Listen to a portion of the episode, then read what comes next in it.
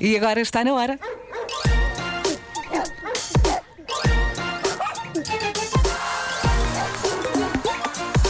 O homem que mordeu o cão. Faltam 10 minutos para as 9 da manhã. O Homem que Mordeu o Cão é uma oferta FNAC.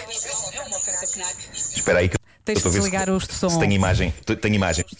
Ah, pois tenho, tenho. Isto é um feedback terrível. Vai estar um feedback terrível. Agora já está bom. estou a aparecer, não estou na imagem. Estou a aparecer na imagem. tudo estou. bem.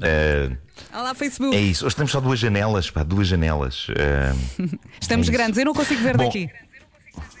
Pois, eh, eu, eu- hoje vou ter de fazer isto num tom de voz um pouco mais baixo, porque creio que o meu sobrinho está a dormir. Então fala baixinho. Fala assim baixinho. E por isso, se calhar, vou ter que fazer num tom mais contido. Título deste episódio: Galinhas procuram amor numa lavandaria. Gosto, vamos, Bom, sem medos. da Bélgica chega a história da senhora de 54 anos que temporariamente achou que era uma galinha. Ela agora está bem, Olé. mas o irmão da senhora não ganhou para o susto. Ele foi descobrir a senhora no jardim de casa a mover-se como uma galinha, a tentar debicar coisas do chão, o que é admirável, digo eu, para as costas de uma pessoa de 54 anos. Eu não sei se conseguiria ser uma galinha ou se, neste caso, teria de escolher outro animal que fosse mais. Epá, mais decente Mas para o as que é que costas eh, durante alguns segundos. Epá, isto é incrível. O irmão, durante alguns segundos, achou que ela estava na brincadeira, mas ela não é muito de brincadeiras. Portanto, ele percebeu rapidamente que não. tinha e o sinal inequívoco de que ela estava. eh, eh, de que ela não estava a brincar, parece que foi o momento em que a senhora, de forma estridente, fez o som de um galo pela manhã, com um empenho e um realismo extremos. Meu Deus. Estamos a falar de uma senhora, atenção, é uma senhora qualquer historial de uso de drogas ou álcool. O irmão rapidamente levou-a para o hospital e no hospital ela conseguiu articular palavras e conseguiu falar na sua convicção de que era uma galinha e também de que sentia os seus membros diferentes, como se agora tivesse asas e patas de galinha. E depois disto desmaiou. E quando acordou estava normal e não se lembrava do que tinha acontecido. Epá, isto é incrível. um e quando lhe disseram, cogumelo. Epá, é incrível. A- a- De repente dizem a senhora entrou aqui a achar que era uma galinha. Ela ficou envergonhadíssima e, e o mais incrível disto é que isto é um acidente de saúde mental que pode de facto acontecer.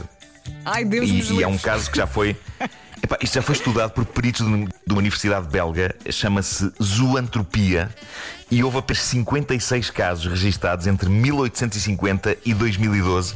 Mas, de acordo com os cientistas, isto pode acontecer a certas pessoas que se sintam deprimidas por uma coisa qualquer triste que tenha acontecido. Ai, no caso desta senhora, morrera-lhe recentemente um familiar de quem ela gostava muito e ela transformou-se numa galinha. Eu não quero ser insensível, mas eu gosto de ver o copo meio cheio e digo-te isto, ainda bem que não foi no funeral que isto aconteceu. Porque, porque teria sido Bem visto. péssimo. Pois, pois, teria. Teria sido péssimo. Teria. Esta doença temporária da zoantropia não faz as pessoas acreditar só que são galinhas. Há casos registados de pessoas que acreditam que são cães, tigres, hienas, E tubarões. Meu Deus. Tubarões, crocodilos, sapos, vacas, gatos, gansos, rinocerontes, coelhos, cavalos, cobras, pássaros, afastem-se das janelas, búfalos, esquilos e abelhas. Isto Portanto, é tudo, é? inacreditável, mas aconteceu. E, e é uma doença que pode ter ainda a variante da licantropia, que são pessoas que temporariamente acreditam que são lobos, que é uma maleita que poderá estar na base da lenda dos lobisomens. Eu acho que tem Isto que é muito interessante. E é mesmo assim. É maravilhoso. Ver Uma pessoa achar que é um lobo tem de facto mais pinta do que achar que é uma galinha. Enquanto material para filmes de terror, eu acho que ser uma galinha não é tão bom. Pois é, se pois o é. clássico filme fosse um galinhomem americano em Londres, eu não sei se seria tão bom. Não, Embora não, eu não, visse esse filme. Eu via esse filme. Bom, Uma uma coisa que eu aprecio é ver secções de consultório sentimento. Sim.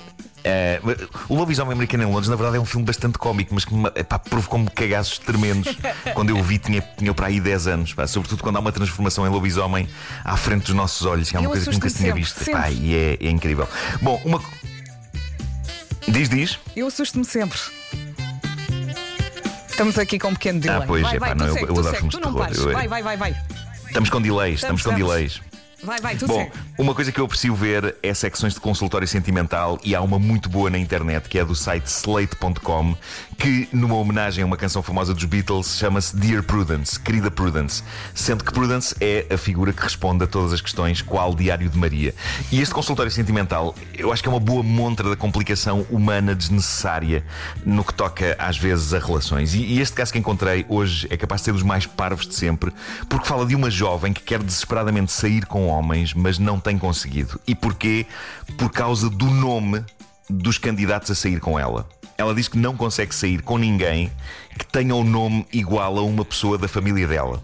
O quê? Imagina, pode ser, pode ser um homem que ela ache lindo, Sim. mas se tem o nome do pai dela, não dá. Cancela tudo. É muito exigente. Ok?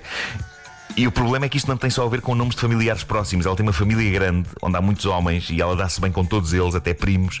Então há um enorme sortido de nomes de homem que acabam por estar nesta lista bebida e ela diz que isto está a dar cabo das suas possibilidades de sair com alguém deve e ela está com um tremendo desgosto e carência. É uma coisa do género: Ah, que homem tão lindo, vamos sair, como te chamas? Eu chamo-me Asdrúbal. Asdrúbal, deixa-me só aqui ligar para a minha mãe. Mãe, temos algum familiar chamado Temos um Asdrúbal? Então o teu, teu, o teu, tio, o teu tio trisavô era Asdrúbal. Ah, então esquece, sorte malvada.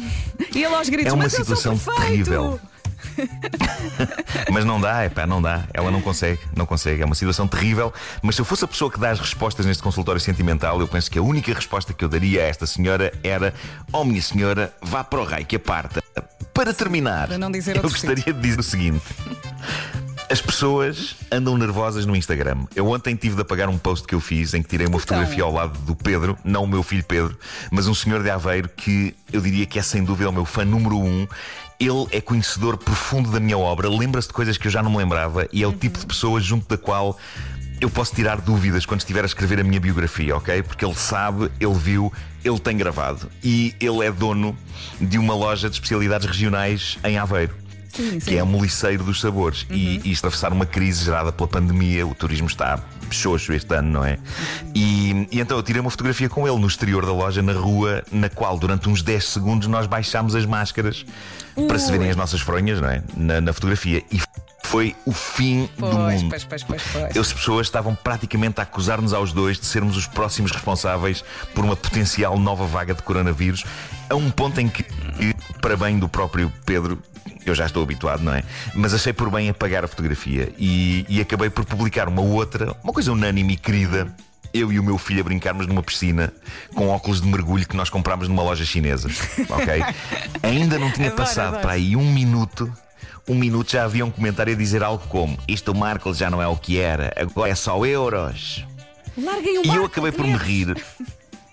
Eu acabei por me rir, mas é incrível como as pessoas andam tão danadas no Instagram. Pois é, e por isso, quando estressadas, surge é uma notícia como, como a próxima, sim, sem dúvida. Quando surge uma notícia como esta que eu tenho aqui sobre algo que se está a passar no Instagram, a minha fé na humanidade é restaurada, porque isto é só maravilhoso e bom. E isto tem sido muito falado, e é provável até que já tenhas lido sobre isto, mas eu não podia deixar de passar, não podia deixar de falar disto aqui no, no Homem que Mordeu o Cão. O que se passa é que há um casal de idosos, ele com 83 anos e ela com 84, que são naturais de Taiwan, e têm lá uma lavandaria numa zona chamada Wanshou. E eles juntos há 61 anos e adoram-se. E só isto já é inspirador. Já é Ah, maravilhoso, ok, é uma história de amor que dura há 61 anos. Mas há mais. O negócio não estava a correr bem, lá está, também por causa da pandemia, e eles decidiram abrir uma conta no Instagram para divulgar a sua lavandaria. E o que é que eles começaram a fazer nessa conta de Instagram? Eles perceberam que tinham uma coleção vasta de roupa esquecida por pessoas que a foram lá lavar e não a foram buscar. Então este casal, na casa dos 80 anos, relembro, começou a tirar fotografias, a envergar essas roupas em poses altamente estilosas. Ainda por cima, atenção, isto são 83 e 84 anos estimados. Eu, ao pé deles, eu sinto-me com 83 ou 84 anos, ok? Sim, sim. E é verdade que eles ainda não têm muitas publicações, têm umas 21 publicações, mas são suficientes para eles se terem tornado ícones da moda na internet e já terem sido entrevistados até pelo New York Times. São eles queridos, foi uma grande já ideia, têm- gosto. É incrível. Eles têm 553 mil seguidores já. Mas eu penso que os ouvintes deste programa deviam Vamos mostrar lá. a este casal de Taiwan o bom velho amor português e deviam ir lá segui-los e dar-lhes um alô. Eh, o Instagram deles chama-se One Show Was Young. Pá, isto é eu, eu, eu- vão ao meu. Instagram, ok? O meu Instagram é Ok. Nuno Marco. O meu Instagram é Nuno Marco e está lá, está lá o, o tag deles. Mas One Show as Young, no inglês algo estranho, é uma frase do género: queremos dar espetáculo a fingir que somos jovens, ok? One Sim, Show as Young. E se forem ao meu Instagram, eu tenho lá um post que fiz de homenagem a este casal, é o último que lá está. Eh, o meu Instagram é Nuno Marco. Hum, Pronto, Marco, penso que toda a gente sabe como se escreve, apesar de ser um nome um bocado estranho.